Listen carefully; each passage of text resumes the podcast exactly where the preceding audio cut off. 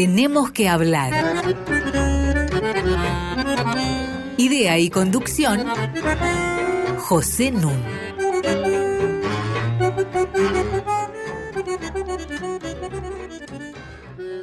Muy buenas noches. Hoy tenemos que hablar de la gestión pública y el gobierno abierto. Para eso está conmigo Mariana Heredia. Buenas noches. Buenas noches, Pepe. Y para continuar la conversación que iniciamos en el programa anterior, mi querido amigo Oscar Oslak. ¿Qué tal, Pepe? Buenas noches. Es un gusto estar nuevamente en tu programa. Muy bienvenido. En el programa anterior nos ocupamos de la cuarta revolución industrial, también llamada la revolución informática, y de su incidencia sobre la gestión pública. Y Oscar hizo mucho hincapié en el carácter exponencial de los cambios que se están viviendo en esta cuarta revolución industrial. Y fuimos poniendo el acento sobre temas como la capacidad del Estado para enfrentar los cambios muy profundos que esto implica. También marcamos que estos cambios podían ser pro democracia, pero a la vez podían facilitar un autoritarismo feroz, caso de China. Explicamos, explicó sobre todo Oscar, a qué se llama desde los años 2008-2009 el Internet de las Cosas. Como muchos de ustedes recordarán, es, por ejemplo, el hecho de que haya carreteras que estén controladas por Internet y en las que circulen transportes que también son controlados por Internet. Situación en la cual, decía Oscar, lo más peligroso es un ser de carne y hueso que aparezca manejando un auto. Un tema que nos preocupa y que vinimos abordando en distintos programas y en este cobró particular relevancia es la brecha que existe en esta materia entre los países centrales y los países emergentes.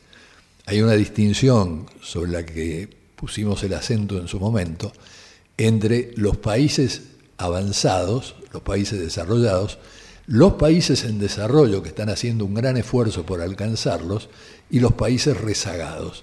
Y los países rezagados son todos los países de América Latina, incluidos nosotros, y lo poco y nada que se está haciendo aquí en esta materia. Un tema al que le prestamos atención y sobre el que volveremos hoy son los problemas éticos y culturales que implican estos cambios tecnológicos.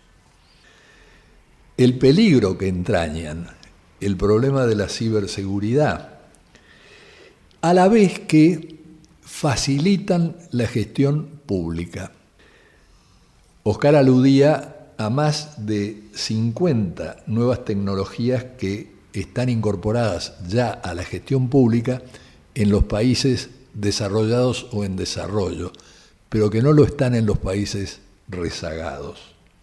Hablamos de la carpeta del ciudadano, que puede facilitar grandemente la vida de las personas comunes, a la vez que se transforma en un bocado muy tentador para los hackers. Todo dialécticamente tiene su parte positiva y su parte complicada, negativa.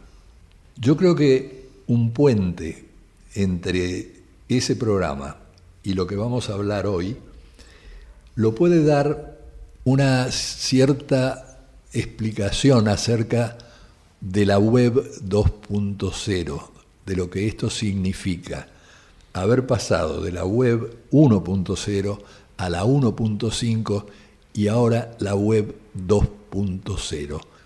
¿Nos introducís al tema, Oscar? Sí, claro, cómo no. En realidad ha sido una evolución relativamente rápida. Hace pocos años atrás, eh, un gobierno, por ejemplo, podía abrir un portal, un sitio web o como se lo llame, en el cual simplemente eh, colocaba información que podía tener algún tipo de utilidad y cualquier persona conectada a Internet podía acceder a esa información y punto, ahí se terminaba eh, la interacción, no había interacción de hecho. Eh, con la 1.5 eh, un usuario podía ingresar a Internet y bajar un formulario, por ejemplo, o hacer algún trámite, ¿verdad? Este, pero, digamos, recién con la 2.0 se pudo establecer una relación de doble vía entre ciudadanía y Estado. Es decir, el, ciudadano podía comunicarse directamente con el gobierno, el gobierno responderle al ciudadano y producirse entonces una interacción. Lo más parecido a un tipo de democracia deliberativa donde el ciudadano puede hablar con el Estado. Y, esto no se detiene aquí, porque seguramente muy pronto, al ritmo que se está desarrollando la tecnología, vamos a estar eh, hablando de la web semántica yo no soy un especialista en esto y seguramente va a ser un cambio de paradigma, va a ser un salto como eh, lo que estuvimos hablando en la semana pasada. Oscar, te pregunto por ahí para los oyentes que no están tan familiarizados con lo que estás comentando, ¿hay algo de esta última web que es lo que uno vivencia cuando tiene un chat eh, con un funcionario del, banco, digamos, o supone otro tipo de interacciones? Hay muchas formas y, muchas eh, aplicaciones de la web 2.0. Una cosa muy reciente aquí en la Argentina fue hace dos semanas o tres semanas atrás, en que se presentó en el Congreso, concretamente en la Cámara de Diputados, un portal nuevo a través del cual cualquier ciudadano puede acceder a todos los proyectos de ley que se estén debatiendo en este momento en el Congreso. Eh, y sobre todo aquellos que están en comisión. En primer lugar, conocer la naturaleza del proyecto, eh, los objetivos del proyecto, eh, en qué estado está eh, la discusión de ese proyecto y el ciudadano puede directamente ingresar en la página y hacer notas marginales o comentarios que el legislador que haya presentado el proyecto puede a su vez consultar y responderle al ciudadano. Es decir, se establece un vínculo directo de doble vía. Eh, en relación a esto, ¿qué diferencias eh, conceptuales se pueden hacer ya eh, entre gobierno informático, gobierno abierto y Estado abierto? Supongo que te referís al gobierno electrónico cuando, cuando dijiste informático. Es eso, sí. Sí, correcto. bueno, ha habido una larga discusión, en realidad eh, creo que ya ha sido superada esa discusión.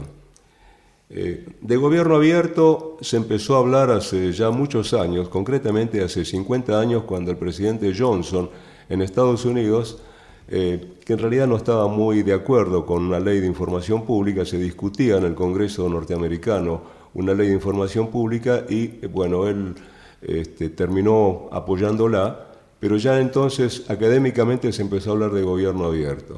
Y luego, diez años más tarde, se empezó a discutir el tema de la rendición de cuentas en Estados Unidos, el accountability, y volvió a hablarse de gobierno abierto. Pero fue recién el presidente Obama, cuando asume su primer gobierno en el año 2009, cuando anuncia en un famoso memorándum de que su gobierno iba a ser transparente, participativo y colaborativo. Y allí sentó los tres pilares de lo que empezó a conocerse como gobierno abierto.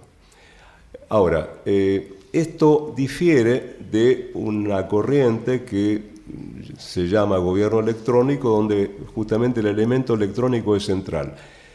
¿Qué es gobierno abierto?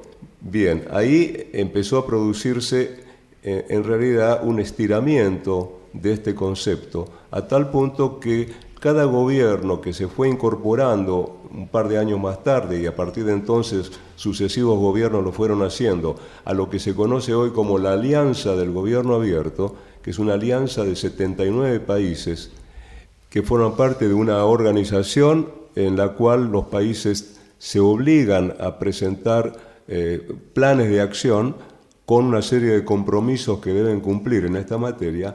Cada uno de ellos fue colocando dentro de esos planes iniciativas que tenían un sentido y un contenido claramente diferentes. Y en ese sentido, eh, uno no puede decir exactamente qué es gobierno abierto, porque, como digo, eh, cada país ha ido incorporando cosas diferentes, entre ellas justamente todo lo que hace materia electrónica. Lo que hace materia electrónica como facilitar los trámites de los ciudadanos frente al gobierno, por ejemplo, presentar una declaración de impuestos, hacer un pago, este, conseguir un turno en un hospital, todo eso es gobierno electrónico. Es decir, que el gobierno electrónico es un instrumento, es una parte del gobierno abierto. Claro, pero puede haber, por ejemplo, eh, Dinamarca es un país que hace unos años atrás recibió un premio especial de la Alianza del Gobierno Abierto a raíz de que eh, presentó una iniciativa según la cual los adultos mayores pueden directamente definir eh, y llevar a cabo las políticas gubernamentales respecto de los adultos mayores. Y no tiene nada absolutamente de eh, gobierno electrónico. Y puede haber gobierno electrónico sin gobierno abierto. De hecho, uno podría pensar que es parte de la preocupación con el monopolio de cierta información que tienen hoy los gobiernos europeos, estadounidenses en torno al terrorismo y que preocupa a otros los ciudadanos porque no conocen cuánto de esa información y para qué se usa disponen las autoridades, ¿no? Vamos a hacer una pausa para volver enseguida. Esta pausa eh, va a estar dedicada al arte de un gran pianista californiano que se llama Leon Fleischer. Leon Fleischer voy a decir una palabra porque tengo una doble admiración por él. Admiración por su talento pianístico y admiración por su temple. Leon Fleischer fue un niño prodigio, debutó a los ocho años y ya a los 16 era solista con la Filarmónica de Nueva York. Hizo una carrera rutilante como concertista, solo que a los 36 años quedó de pronto paralítico de la mano derecha. Y no pudo usar más la mano derecha. Entonces, primero tuvo una depresión muy fuerte y como él dice en sus memorias, la música me sacó de la depresión, porque hizo dos cosas. Empezó a interpretar piezas escritas para la mano izquierda, empezó a arreglar él piezas para la mano izquierda, y además se dedicó con mucho éxito a la dirección de orquestas. Treinta años después, por un tratamiento neurológico que le hicieron por otros motivos, el efecto lateral fue que empezó a recuperar el uso de la mano derecha. Y en el año 2003 volvió al Carnegie Hall aclamado por toda la crítica, tenía 76 años, Hoy tiene más de 90 y sigue tocando. Elegimos para primera muestra del arte de León Fleischer precisamente una pieza que él grabó cuando solamente tenía uso de la mano izquierda. Préstenle atención. Son los seis estudios para la mano izquierda, opus 135 de Camille Saint-Saëns.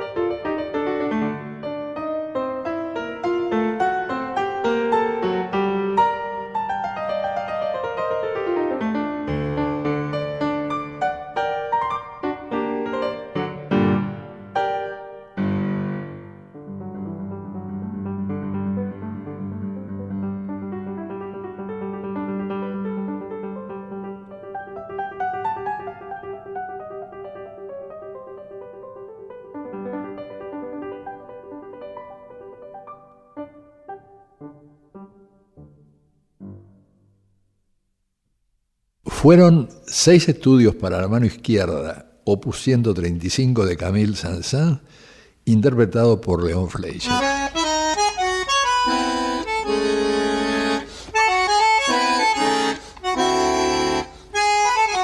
Seguimos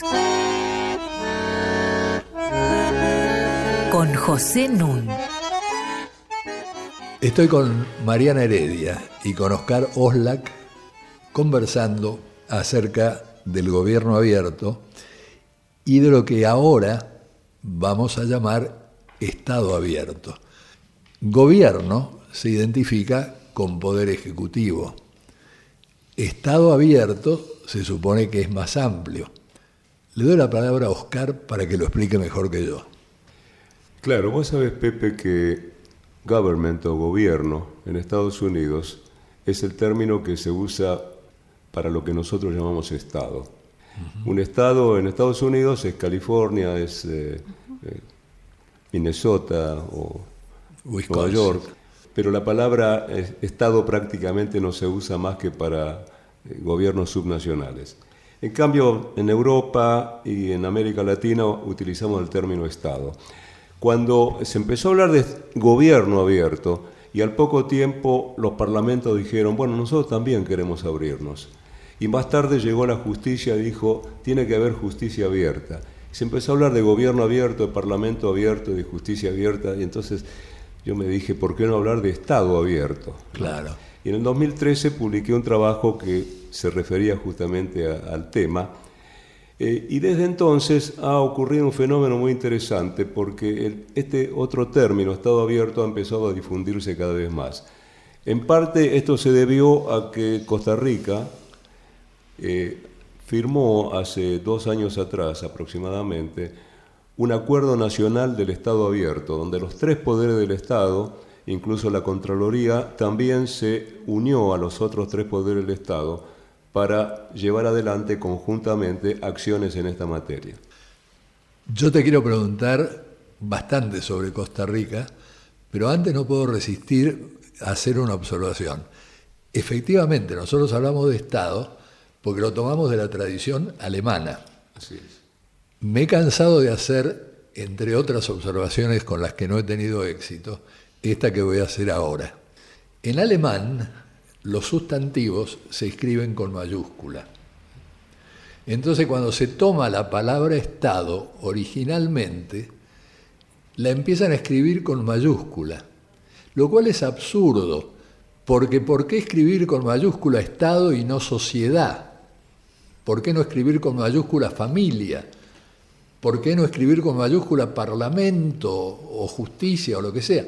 Bueno, Estado, si uno lo escribe con minúscula y manda a la imprenta un libro, le viene corregido porque lo ponen automáticamente con mayúscula. Es la única palabra de, este, de esta envergadura, de esta jerarquía, que ustedes van a ver siempre escrita con mayúscula es una locura que mm. próximas generaciones van a tratar de descifrar. Yo trato de escribirlo con minúsculas. Yo lo escribo siempre con minúsculas, pero me lo corrigen después, ¿no? Este, por ejemplo, cuando publicas un artículo en un diario. Entonces te lo escriben con mayúsculas. Costa Rica, las dos palabras van con mayúsculas y ha sido siempre reconocida desde hace muchos años como la democracia mayúscula de América Latina. Contanos un poco la verdad sobre Costa Rica? Bueno, eh, no puedo hablarte mucho sobre Costa Rica, pero, pero una referencia histórica que a mí me parece importante. Eh, se da la, tal vez la coincidencia de que Costa Rica y Chile han sido los dos países de América Latina que más tempranamente constituyeron un Estado nacional. Podríamos decir que hacia 1830 ya había constituido un Estado nacional, cuando en el resto de América Latina como bien sabes, eh, los distintos bandos este, se, digamos, lucharon durante décadas hasta establecer finalmente un Estado nacional. Algunos dicen que no hay Estado nacional en Perú siquiera porque son tres franjas territoriales que jamás se encuentran, otros hablan de Brasil, este, que recién con el Estado Nuevo de Getulio Vargas se puede hablar de un Estado nacional, pero Costa Rica y Chile, donde la vida social organizada estaba reducida al Valle Central, y es un fenómeno interesante porque Heredia, Cartago y San José son tres ciudades que están a una cortísima distancia unas de otras. Y por lo menos esta es mi hipótesis. Si no se mataron rápidamente, tuvieron que llegar rápidamente a un acuerdo, ¿no es cierto? Entonces se ha caracterizado siempre por ser un país muy particular dentro del istmo centroamericano, incluso nunca formó parte de la, República Centroamericana que existió, este, ¿no es cierto?, con algunos de los países que hoy pueblan este, Centroamérica.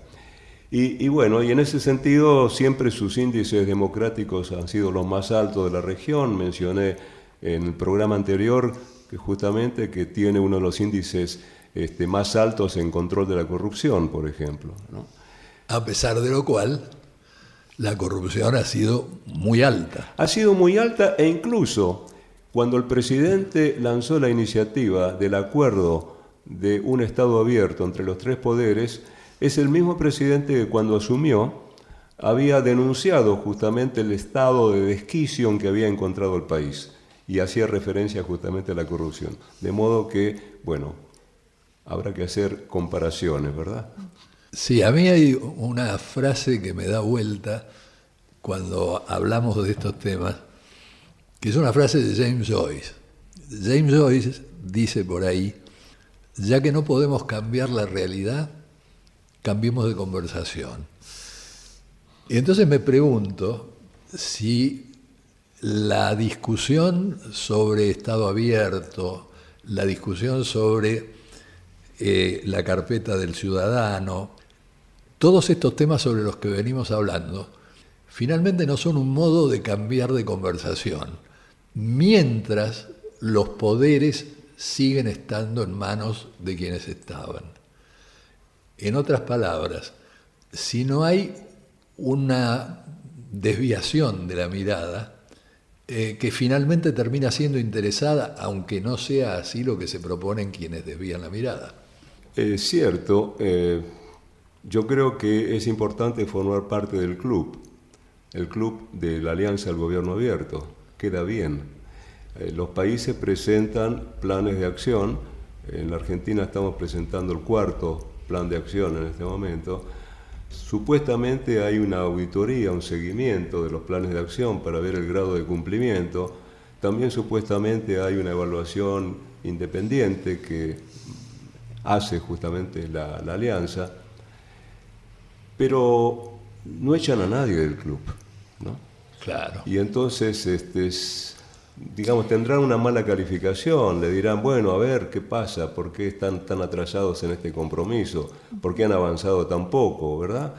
Este, y hacen algunos rankings, pero finalmente todo forma parte del club. Y a la vez porque las exigencias de transparencia son muy distintas cuando pesan sobre las instituciones públicas que sobre las instituciones privadas, ¿no? Yo pensaba claramente hay una, por lo menos un imperativo de que el gobierno abierto eh, y el gobierno electrónico se unen, ¿no? En las instituciones estatales, gubernamentales, pero las otras organizaciones complejas que de algún modo organizan nuestro mundo, las grandes empresas, ¿no? Los este, no tienen ese imperativo. Usan las nuevas tecnologías, las aprovechan para hacer mejores negocios, pero no están impelidas a tener esa transparencia, por lo menos en América Latina. Tal vez aquellas que cotizan en bolsa, ¿no es cierto?, que están abiertas, que tienen que rendirle cuenta a los accionistas, tienen más de su información disponible, pero si no, muchas de las organizaciones más grandes del sector privado son muy opacas, ¿no? No sabemos ni quiénes tomen las grandes decisiones, ni cómo. Pero tomá un ejemplo monumental el ejemplo de los Estados Unidos, que es el país seguramente más avanzado en materia de electrónica, en materia de apertura a nivel que nosotros llamaríamos provincial, es decir, de los estados, que todos tienen ciberseguridad, etcétera. Y bueno, tiene un presidente que se niega a revelar cuáles son sus declaraciones impositivas. Eh, tienen un presidente que es todo lo contrario de lo que uno podría imaginar en un sistema democrático. Y eso pasa en Estados Unidos. Claro, lo que pasa es que a veces nos olvidamos de que eh, los gobiernos y el Estado en general eh, está al servicio del ciudadano. Claro. Eh, y este es un viejo dilema, el dilema principal agente, ¿no? donde nos olvidamos porque a veces también a los ciudadanos nos, nos llaman los administrados, que en realidad somos los principales de la relación. Claro. Los gobiernos tienen que estar, son nuestros servidores, son aquellos eh, que tienen que rendir cuenta de lo que hacen. Y el problema es que nosotros los votamos como ciudadanos, supuestamente votamos, los votamos por una cantidad de razones, pero entre ellas porque suponemos que las políticas que adopten van a estar eh, beneficiando particularmente este, ciertos intereses generales de la sociedad, ¿verdad? Entre ellos los, los de cada uno. Claro. Y, y terminan, digamos, apartándose porque pueden tener objetivos que este, en parte podríamos decir son políticos burocráticos porque asumen sus propios intereses, en parte porque intermedian los intereses de los sectores económicamente dominantes y entonces la parte de interés general de la sociedad queda, digamos, a veces este, como un aspecto más de lo que podríamos llamar el rol del Estado frente a la sociedad. ¿no? Me parece que es un tema muy importante para tratar en el próximo bloque, al que nos va a conducir el piano de Leon Fleischer.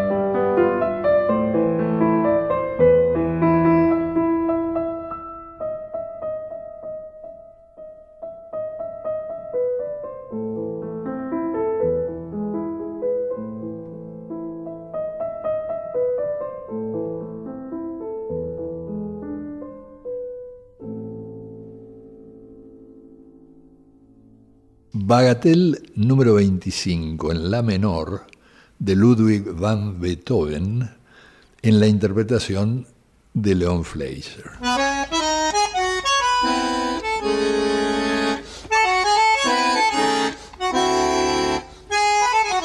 Seguimos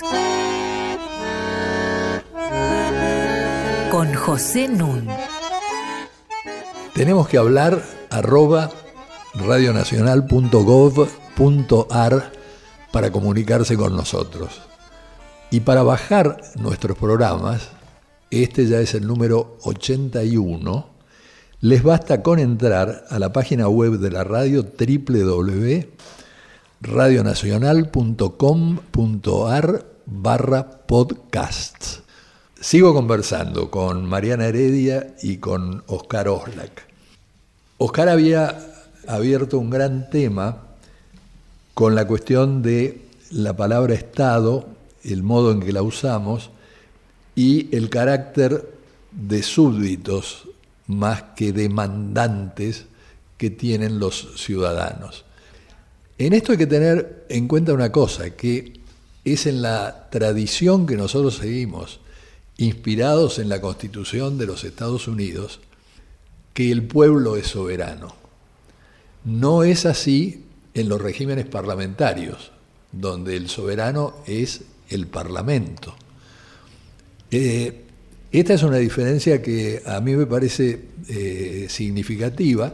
En Francia, que tiene un régimen mixto, no es soberano ni el Parlamento ni el pueblo, es soberana la nación.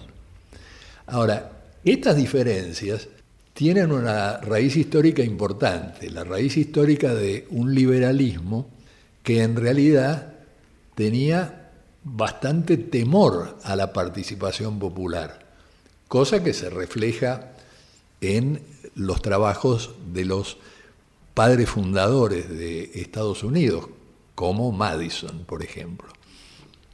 Y esto tiene que ver con el carácter mismo de la democracia representativa que establece el liberalismo, que es una democracia representativa primero excluyente.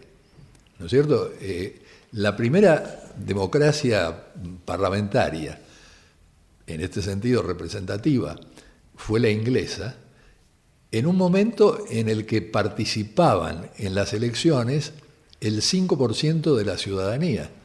Y ese 5% que participaba cometía fraude era un régimen absolutamente corrupto. Entonces, cuando se expande la participación, quedan de todas maneras las instituciones. El abate Sieyès decía, el ciudadano tiene que limitarse al voto. El ciudadano no puede decidir en materia política. Y lo que está nombrando no es un delegado, porque además son tan variados los intereses que tiene que representar que no puede ser un delegado. Es alguien que tiene que tener capacidad de decisión. Y acá viene el problema. Hay tentación por parte de algunos constitucionalistas a culpar a un andamiaje histórico anticuado. Y tienen en parte razón. Dicen, bueno, son instituciones, por ejemplo en Argentina, las que establece la Constitución de 1853 y ahora estamos en el año 2019 y siguen rigiendo instituciones inspiradas por un contexto histórico como el del año 1853 o 1860. Tienen una parte de razón, pero es solamente una parte. ¿Por qué? La Constitución establece en su artículo 22 que el pueblo no delibera ni gobierna sino a través de sus representantes. Eso es lapidario, está establecido en el artículo 22. Y ahí uno puede decir, esto data de 1853. Solo que en 1994 se reformó la Constitución. La Constitución se reformó e introdujo diversas instituciones en principio participativas, como el referéndum, como la iniciativa popular. Pero se puso muy buen cuidado en establecer que la iniciativa popular, que consiste en que los ciudadanos, a partir de cierto número de firmas, en general el 1,5% del total de la ciudadanía, puede hacer llegar propuestas al Poder Legislativo y el Poder Legislativo está obligado a tratarlas. Uno diría maravilloso, estamos pasando de la democracia representativa a una democracia abierta, participativa, deliberativa, porque para hacer estas iniciativas populares hay que fomentar la discusión pública, pero se puso un cuidado en 1994, no en 1853, establecer que había cinco temas sobre los que no se podía formular iniciativas populares. Tratados internacionales, reforma de la Constitución, presupuesto, impuestos y materia penal. Uno pensaría que es justamente sobre estos temas que se tiene que pronunciar la ciudadanía. No, de estos temas está excluida la ciudadanía. Entonces, para cerrar este, esta introducción a este bloque, yo creo que para que sea movilizadora una acción política, tiene que tener necesariamente un carácter antagonista. Quiero decir, si uno hace una declaración de principios acerca de que sería bueno que toda la ciudadanía delibere, probablemente muy pocos estén en contra, incluso los que estén objetivamente en contra no lo van a decir, porque no los afecta en nada. Ahora, si uno dice, no, lo que queremos es transformar la democracia representativa y queremos liquidar artículos como los que excluyen la iniciativa popular para ciertos temas. Bueno, acá ya estamos entrando en un debate político en serio. Esto se aplica tanto a la democracia deliberativa eh, como al tema del Estado abierto de que venía de hablar eh, Oscar Oslak, eh, porque tiene que ver, por ejemplo, con la justicia, la justicia abierta, en un país donde estamos sufriendo todos los males de una justicia absolutamente distorsionada. Bueno, Hablemos un poco de esto, ¿qué les parece? ¿Cómo no? El tema es tan viejo como la ciudad griega, porque los ciudadanos que concurrían al ágora, ¿verdad? También podían este, juzgar y se consideraba que este, la justicia involucraba a los ciudadanos. Eh, tan viejo como Jeremy Bentham, por ejemplo, ¿no? que en el siglo XIX este, proponía juicios por jurados y proponía además que eh, los jueces este, y, las personas que, de la ciudadanía que juzgaran este, fueran un número muy grande, porque cuanto mayor, grande fuera el número, más difícil iba a ser sobornarlos. Y hasta arquitectónicamente había diseñado recintos en los cuales la ciudadanía podía participar justamente de los juicios. Y creo que en materia de justicia, eh, bueno, sin duda el Poder Judicial es el más atrasado, por lo menos en la Argentina, en materia de apertura. Con respecto a Jeremy Bentham, justamente, él decía que la publicidad es el alma de la justicia. Sin publicidad no hay justicia. Y por lo tanto, este, yo creo que es mucho lo que puede hacerse en esta materia. El año pasado hubo un congreso en Mendoza donde esto se discutió abiertamente, este, con una serie de especialistas que plantearon este, distintos puntos de vista acerca de las formas, los mecanismos que podrían eh, utilizarse para abrir la justicia. Existe un programa nacional, del gobierno nacional justamente, que apunta a esta apertura, pero creo que eh, el Poder Judicial no está acompañando adecuadamente este deseo de apertura. ¿Crees solamente? Soy, digamos, un poco cauto en, tus expresiones. Bueno, vamos a hacer una pausa musical y seguimos.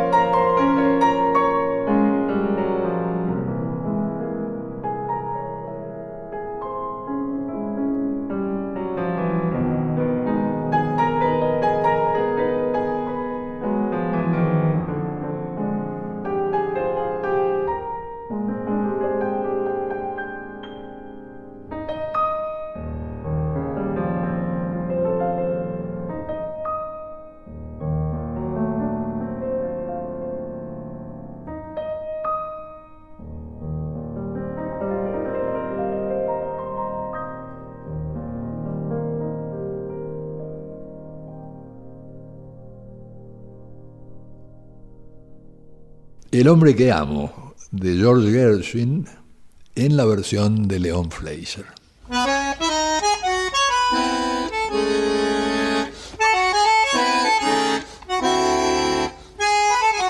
Seguimos con José Nun.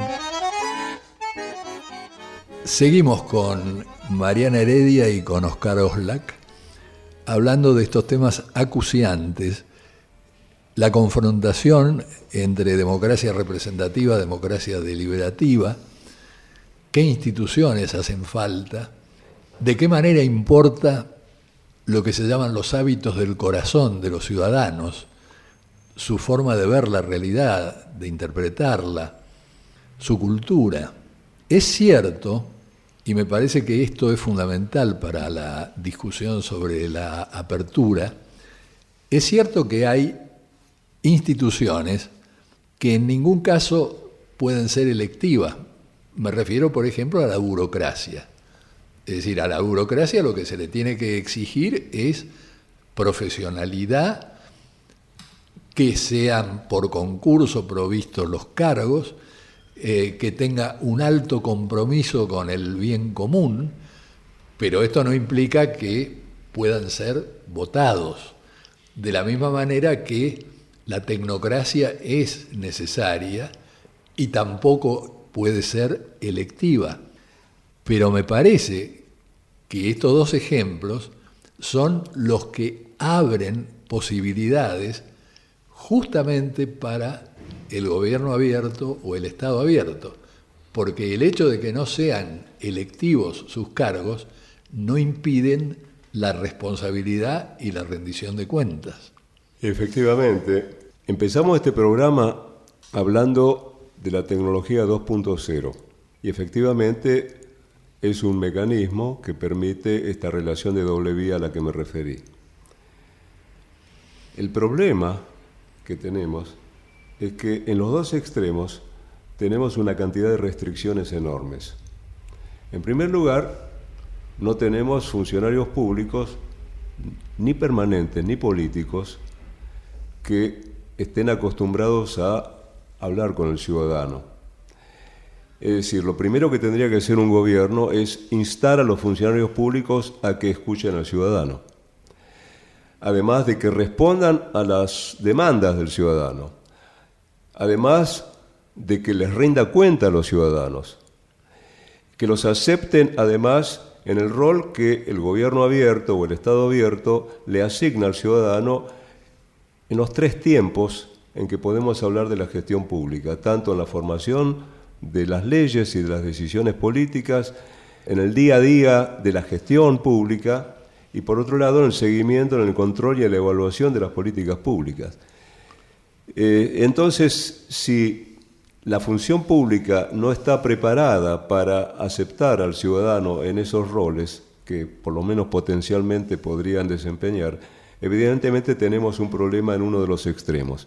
En el otro extremo tenemos este, al ciudadano que supuestamente debe o tendría la posibilidad de participar.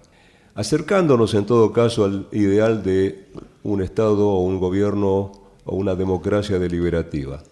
Amartya Sen dice que un ciudadano va a participar en primer lugar cuando ha sido empoderado, es decir, tiene el poder suficiente, la capacidad suficiente para demandar este, a los que gobiernan, ¿no es, cierto?, que gobiernan en interés de los ciudadanos.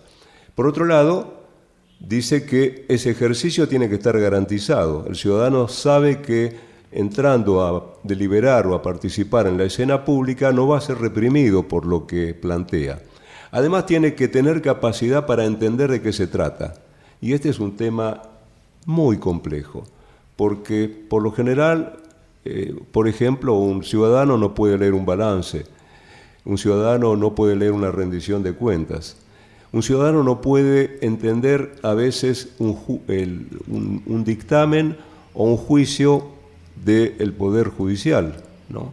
Este, el lenguaje escríptico es un lenguaje cerrado.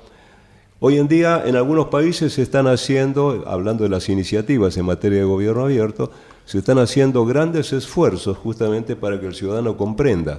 Por ejemplo, en Estados Unidos prácticamente los, estados, los gobiernos estaduales, compiten entre sí por diseñar, por ejemplo, en los Estados Unidos, los gobiernos estaduales están desarrollando técnicas de visualización a través de infografías. En los países escandinavos se está tratando de que los gobiernos hablen como la gente, es decir, que hablen como habla la gente, desarrollando un lenguaje accesible al ciudadano. De manera que todavía del lado de la ciudadanía este, tenemos muchos problemas por resolver para que efectivamente pueda producirse ese encuentro entre Estado y sociedad, entre gobierno y ciudadanía. Pero en el momento en que uno dice que, según los datos estadísticos disponibles, un 31-32% de la población está bajo la línea de pobreza, y esto obviamente significa que los que están 10% por encima de la línea de pobreza también son pobres, porque es una línea absolutamente arbitraria. Bueno, digo, en estas condiciones tampoco están dadas las posibilidades materiales de que la gente se involucre en estos debates. Por algo, eh, Schumpeter, cuando privilegiaba el procedimiento electoral como síntesis de la democracia, decía, pero ojo, yo estoy hablando de países altamente desarrollados y de una ciudadanía que tenga absolutamente resueltos sus problemas económicos y sociales. Si eso no es así, bueno, que el fallo esté escrito en un lenguaje accesible es muy útil, pero muy útil para el 50% de la ciudadanía que puede estar en condiciones de leerlo. Es cierto, pero por otro lado, uno puede ver que eh, esa parte de la ciudadanía a la que te referías, ese 30% de la gente, proporcionalmente es seguramente el que más participa. Digo, participa de otras maneras. Participa no a través de un diálogo vía las redes sociales o, a través de los portales del gobierno, participa yendo a la plaza, yendo a la calle. Es decir, las manifestaciones este, que día a día encontramos, este, por supuesto, nuestro tránsito por la ciudad, son las formas en que ese sector de la sociedad ha encontrado para expresarse frente al gobierno.